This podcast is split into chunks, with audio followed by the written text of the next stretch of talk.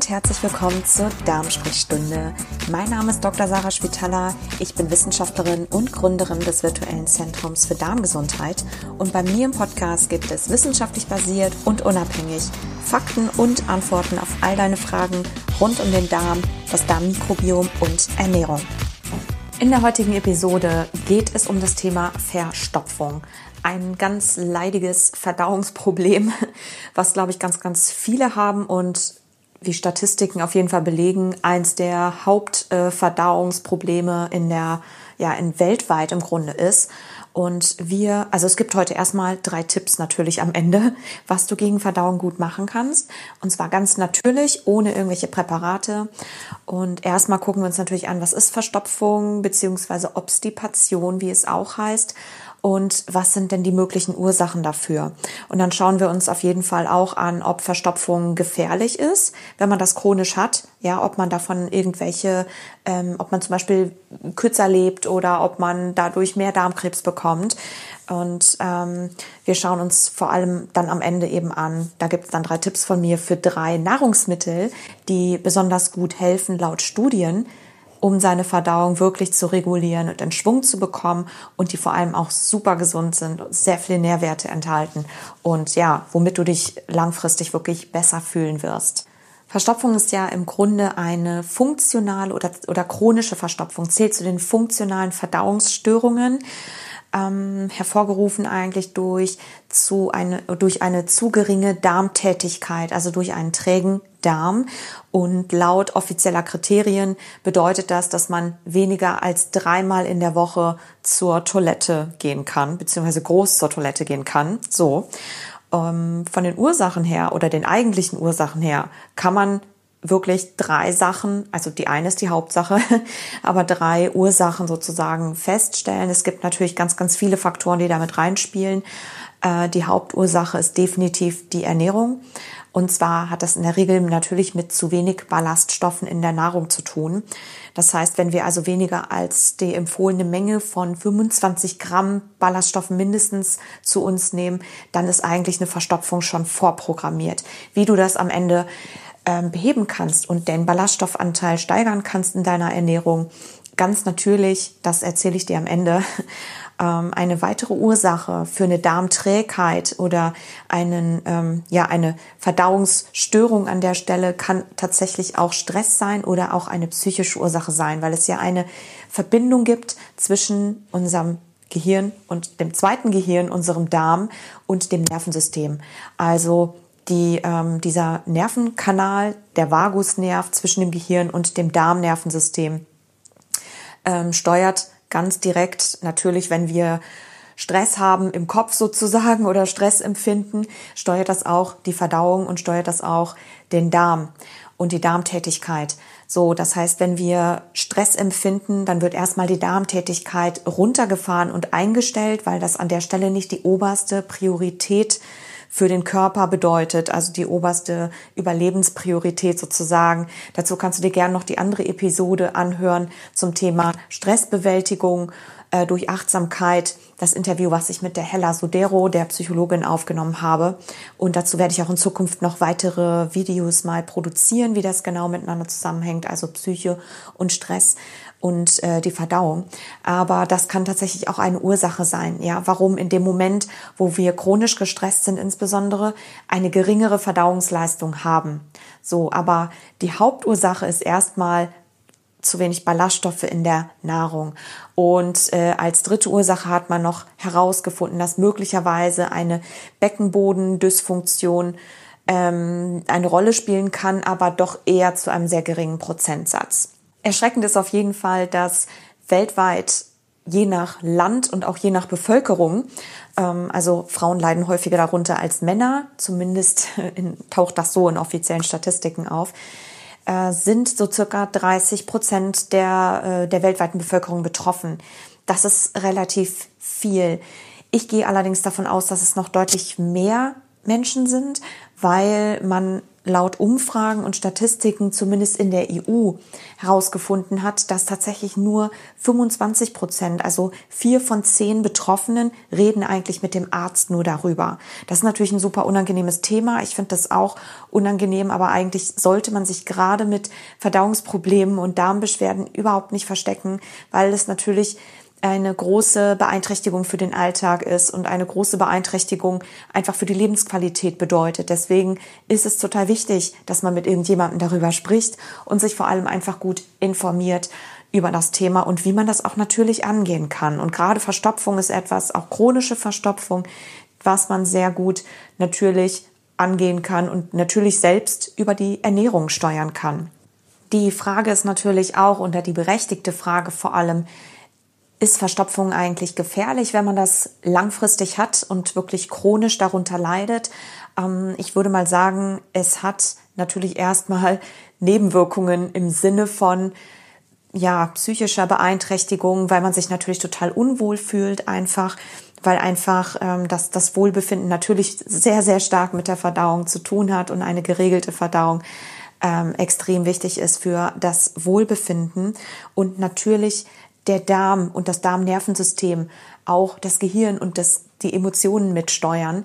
An der Stelle ähm, das nur so kurz eingestreut. Dazu mache ich auch gerne noch mal eine extra Episode. Also diese Verbindung zwischen Darm und Hirn äh, ist definitiv auf beiden Seiten da. Also nicht nur der Kopf kommuniziert mit dem Darm, sondern auch das Darmnervensystem natürlich mit unserem äh, zentralen Nervensystem, also auch mit dem Gehirn und dementsprechend auch mit den Emotionen. Das heißt, wir haben also hier eine direkte Verbindung. Ähm, und naja, wenn du betroffen bist, dann weißt du das auf jeden Fall. Ansonsten gibt es natürlich noch weitere körperliche ähm, Nebenwirkungen, die eventuell auftreten können, wie zum Beispiel, naja, Hämorrhoiden und Analfissuren und so weiter. Also es gibt da wirklich viele Nebenschauplätze, die sich dann im Körper noch ausprägen können oder Symptome und Syndrome, die eine Nachfolge und eine Konsequenz der Verstopfung sein können. An der Stelle ist es also wirklich besonders wichtig, dann zu schauen, sobald die Verstopfung über einen längeren Zeitraum geht, also über einen Zeitraum von einer Woche, sollte man wirklich dann was unternehmen und sich ganz, ganz nachhaltig mit seiner Ernährung im ersten Sinne mal beschäftigen. Was ansonsten als Nebenwirkung natürlich noch auftritt, sind definitiv finanzielle Nebenwirkungen, sowohl für den Einzelnen als auch für das Gesamtgesundheitssystem. Also laut einer Statistik der USA von vor ein paar Jahren, also 2012 glaube ich, ähm, kostet ist das wirklich einer der Haupt, mit einer der Hauptfaktoren im Gesundheitssystem äh, und kostet ähm, ja das, das Gesundheitswesen über 500 Millionen Dollar im Jahr für alle Betroffenen in diesem Land natürlich. Für die EU habe ich jetzt gerade keine Zahlen da, aber es dürfte auf jeden Fall ein großer, großer Betrag sein, weil natürlich dadurch Arbeitsausfälle ähm, kommen und eben diese ganzen Nebenbehandlungen bis hin zu OPs tatsächlich auch und Behandlung der sonstigen Konsequenzen der äh, Verstopfung sehr, sehr viel Geld kosten und natürlich dann oft eben auch Medikamente genommen werden müssen, beziehungsweise man denkt, man müsste Medikamente nehmen oder Abführmittel nehmen. Das ist prinzipiell nicht unbedingt notwendig.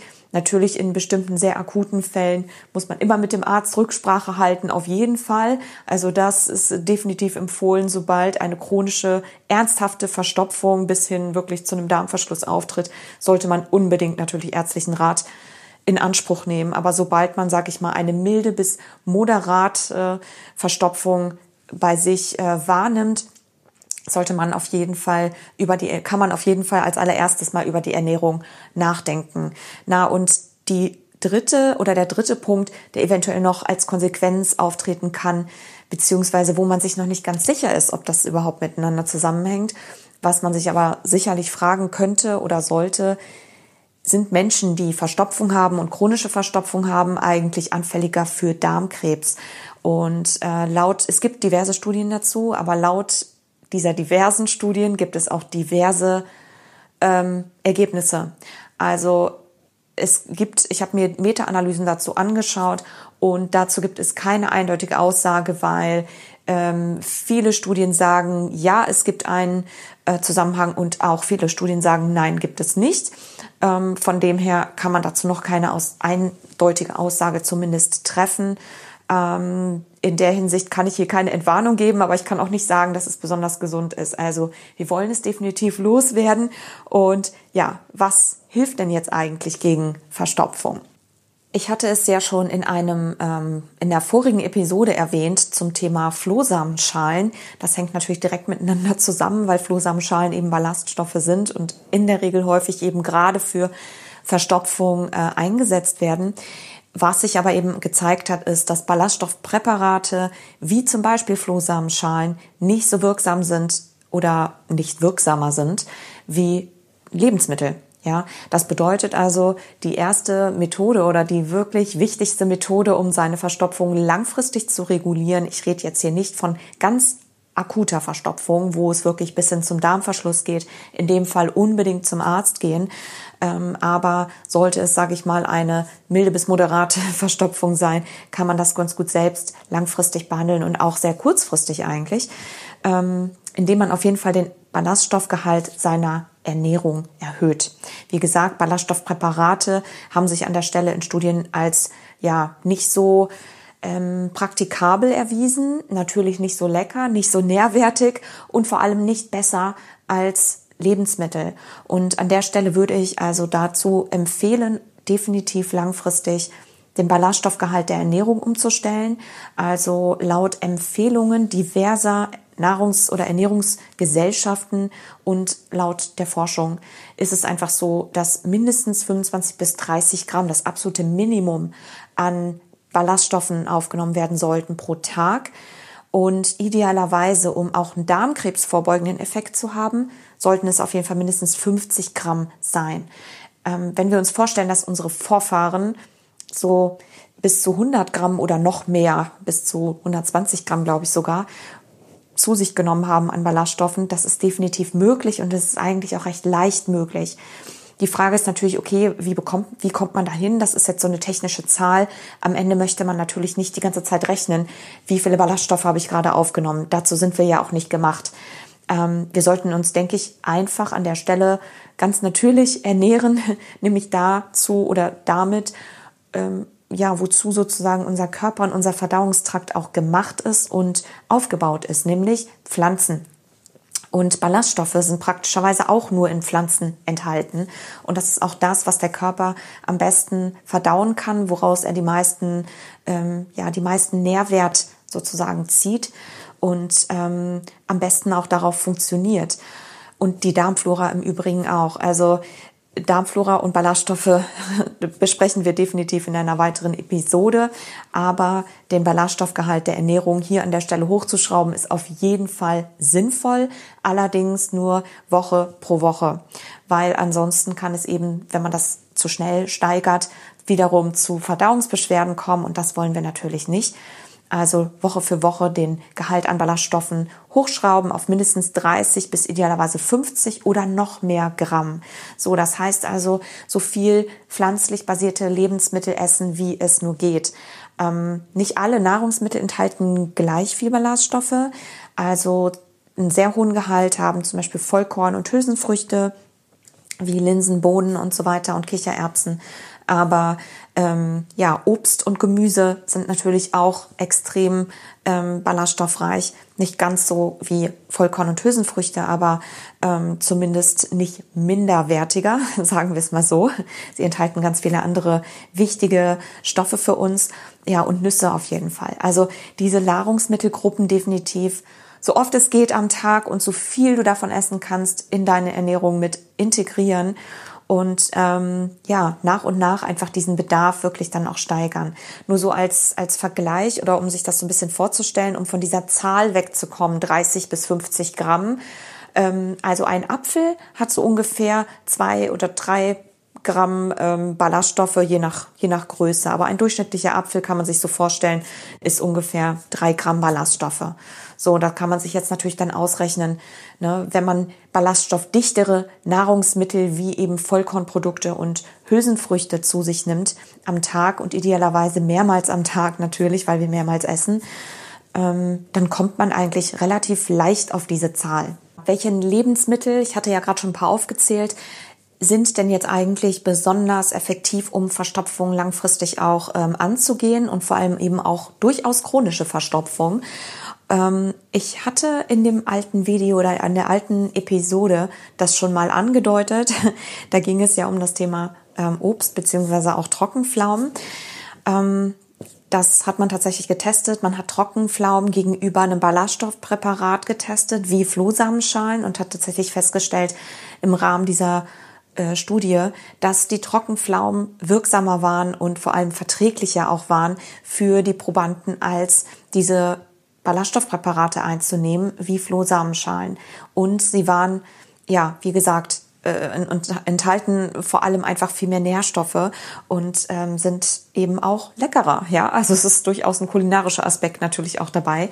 Das heißt also Trockenobst, also Trockenfrüchte wie Trockenpflaumen zum Beispiel, gibt es diverse Studien zu, die wirklich sehr, sehr wirksam sind, ähm, um Verstopfung zu beheben.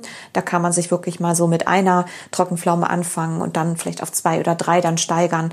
Also das sollte man ne, kann man sich super ins Müsli irgendwie reinschneiden oder auch mal in Salat oder auch einfach so essen. Ähm, damit kann man zumindest auch schon mal anfangen. Als zweites Nahrungsmittel empfehle ich gerne Leinsamen. Leinsamen sind auch in Studien als extrem ähm, ja, effektiv oder haben sich extrem effektiv herausgestellt, um Verstopfung zu beheben und haben natürlich noch viele andere positive ja, positive Effekte auf den ganzen Körper bis hin zu krebsvorbeugenden Eigenschaften, Blutdruck senkend ähm, und so weiter. Und sind natürlich auch eine sehr, sehr gute Quelle für Omega-3-Fettsäuren. Also an der Stelle würde ich auch Leinsamen unbedingt täglich ein bis zwei Esslöffel in die Ernährung integrieren. Und als drittes Nahrungsmittel ähm, würde ich dir Brokkoli empfehlen. Brokkoli ist eins der also es ist mein Lieblingsgemüse, aber es ist vor allem auch eins der gesündesten Gemüsesorten der Welt, weil es einfach ähm, unfassbare, also es ist ein unfassbares Superfood. Es hat wahnsinnig viele Nährstoffe, sehr viel Kalzium, sehr viele Vitamine und hat vor allem ganz tolle Effekte äh, was Krebsvorbeugung angeht und insgesamt eben auch was, was einen Detox-Effekt angeht. Also zu Brokkoli mache ich, glaube ich, noch mal ein extra Video. Aber es hat sich auch herausgestellt, dass es sehr wirksam, weil es ein guter Ballaststofflieferant ist, sehr wirksam auch Verstopfung behebt, wie Studien eben gezeigt haben. Also an dieser Stelle Leinsamen, ähm, Trockenpflaumen oder auch Obst generell und Brokkoli ähm, neben natürlich allen anderen Nahrungsmitteln, die pflanzlich basiert sind, weil alle pflanzlich basierten Nahrungsmittel Ballaststoffe enthalten. Aber das sind zumindest schon mal drei, die du sehr täglich oder idealerweise täglich oder zumindest sehr, sehr regelmäßig ähm, in deine Ernährung integrieren kannst und solltest und die vor allem einfach auch lecker sind. Und wenn du Rezeptinfos brauchst, dann geh gerne mal rüber zu meinem Instagram-Kanal at Dr. Schwetala. Da findest du immer ein paar Rezeptinfos oder auch in meinem Newsletter.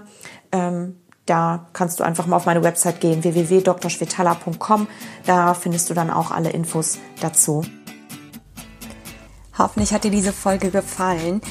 Falls ja, freue ich mich natürlich über eine 5-Sterne-Bewertung und eine Weiterempfehlung an andere Menschen, denen das Ganze vielleicht auch helfen kann oder ja, die es einfach interessiert.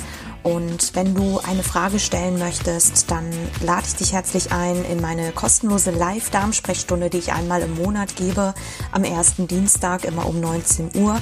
Alle Infos dazu findest du auf meiner Website www.drschwetala.com.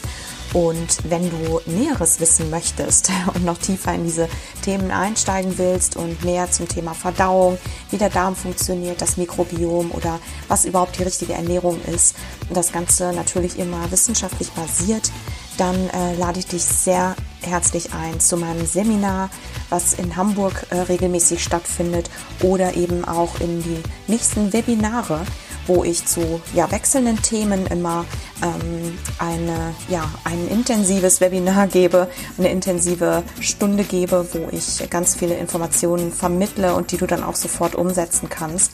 Also äh, kompakt Training pur sozusagen. Dazu findest du auch alle Informationen auf meiner Website. Und ansonsten für Rezepte und sonstige Inspirationen komm auf jeden Fall gern zu meinem Instagram-Kanal unter @drschwitala findest du mich und Ja, ich hoffe, dass dir das gefallen hat heute und wir hören uns bald wieder. Ich wünsche dir einen schönen Tag und bis bald.